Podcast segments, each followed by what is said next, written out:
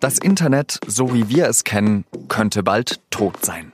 Davor haben Datenschützer, YouTuber und Startups Angst. Die Europäische Union steht nämlich kurz davor, das Urheberrecht zu reformieren. Ob die Sorgen berechtigt sind, darüber rede ich gleich mit unserem Digitalredakteur Simon Hurz. Ich bin Jean-Marie Magro und herzlich willkommen zum SZ Nachrichten Podcast auf den Punkt.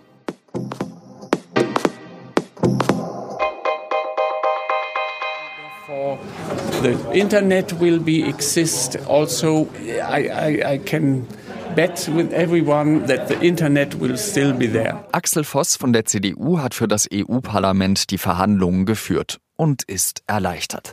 Endlich hat sich das Parlament mit den Unterhändlern der EU-Staaten geeinigt. Ein Kernpunkt des neuen Urheberrechts soll sein, dass Nachrichtensuchmaschinen, wie zum Beispiel Google News, Presseverlagen in der Zukunft Geld zahlen müssen, wenn sie Artikelausschnitte von diesen Presseverlagen anzeigen. Das ist ein Riesenerfolg für die großen Zeitungen. Das EU-Parlament muss in den nächsten Wochen dem Kompromiss nur noch zustimmen. Normalerweise ist das eigentlich nur eine Formalität, aber dieses Mal könnte es sehr schwer werden, denn YouTube, andere Plattformen und viele Künstler haben der Reform den Krieg angesagt, vor allem einem bestimmten Artikel in der Richtlinie. Der Kampf um Artikel 13 und mögliche Upload-Filter geht das in die ist unsere wahrscheinlich letzte Chance, das Internet zu retten. Der CDU sei Dank und nicht zuletzt zuletzt auch der SPD sei Dank, denn die hat fleißig, fleißig mitgemacht. Immer. Artikel 13 verpflichtet Plattformen wie YouTube dazu, alles Mögliche dafür zu tun, Urheberrechtsverletzungen auf ihren Seiten zu verhindern. Kritiker sagen, dass die Plattformen dafür aber Upload-Filter einführen müssten. Das sind Filter, mit denen YouTube zum Beispiel schon beim Hochladen von Filmen überprüfen kann, ob das Video urheberrechtlich einwandfrei ist.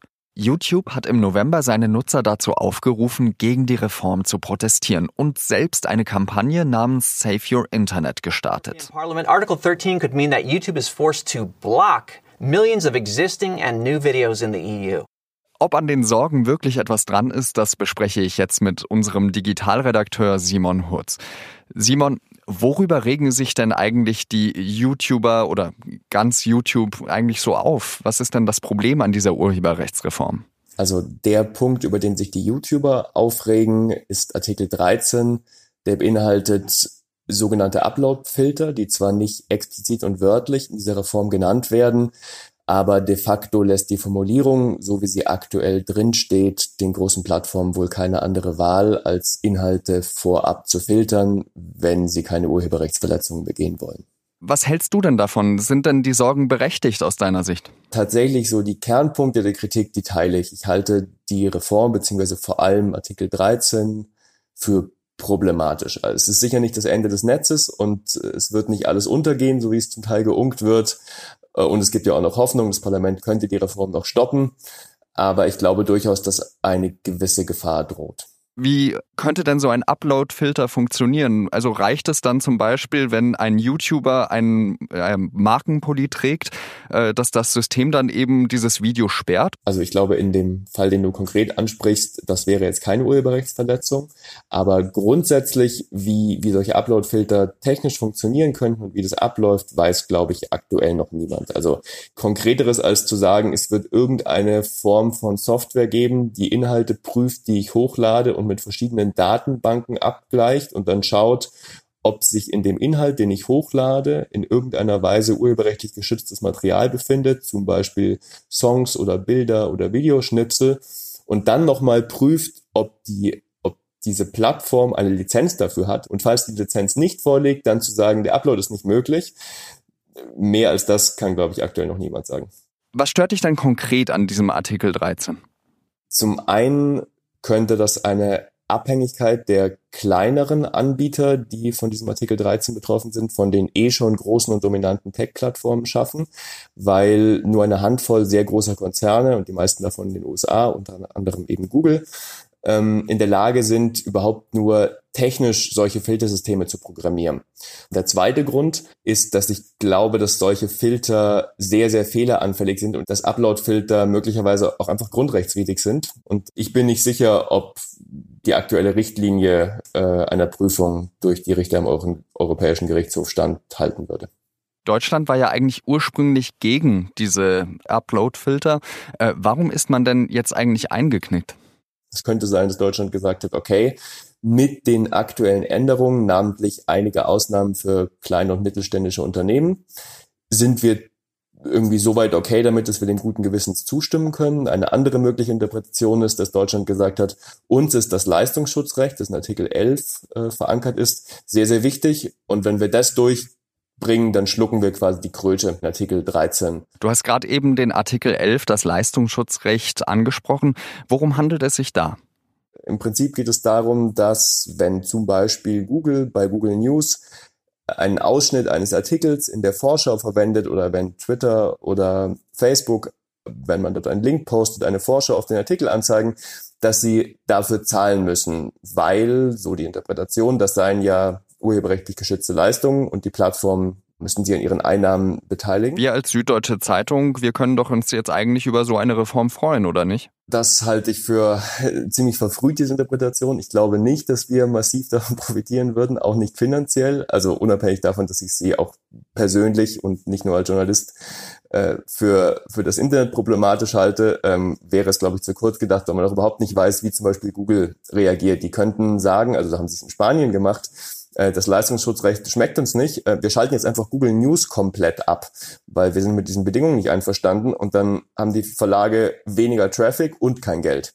Das Ziel dieser Urheberrechtsreform war ja, dass die letzte Novelle, glaube ich, im Jahr 2001 stattgefunden hat. Damals gab es ja noch gar kein YouTube zum Beispiel, dass man das jetzt eben auf die heutige Zeit anpassen wollte. Würdest du jetzt sagen, dass dieses Ziel verfehlt wurde?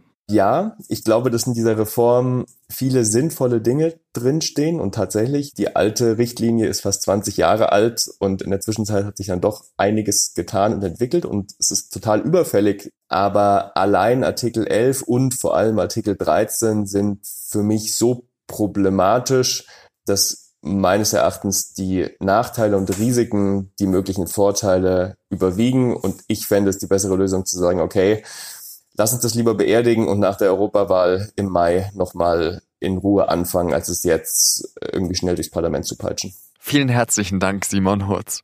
Sehr gerne, danke. Und jetzt habe ich noch drei weitere Nachrichten für Sie. Das Volksbegehren Artenvielfalt ist das erfolgreichste Volksbegehren in der Geschichte Bayerns. 18,4 Prozent der Wahlberechtigten haben es unterschrieben, also ungefähr 1,75 Millionen Menschen.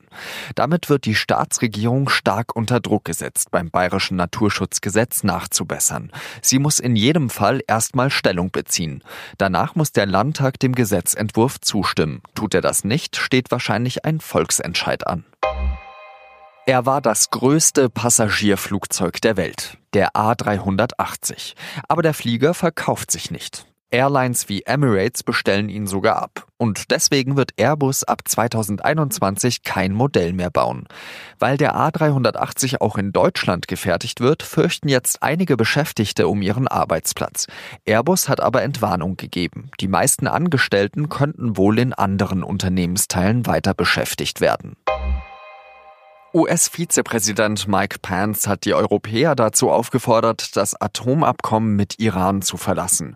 Bei der Nahostkonferenz in Warschau hat Pence wörtlich gesagt, der Iran bereite einen neuen Holocaust vor. Dass Pence mit seiner Forderung durchdringt, ist unwahrscheinlich. Vor kurzem haben Deutschland, Frankreich und Großbritannien sogar eine Zweckgesellschaft gegründet. Die soll europäischen Firmen erlauben, trotz der US-Sanktionen weiter Geschäfte mit Iran zu machen. Die Selbst sind schon im November aus dem Abkommen ausgestiegen. Ihn verfolgt das Thema schon seit Jahrzehnten. Münchens Altoberbürgermeister und SPD-Urgestein Hans-Jochen Vogel will endlich erreichen, dass das Bodenrecht reformiert wird und damit Spekulanten, die auf steigende Boden- und Mietpreise setzen, das Handwerk legen.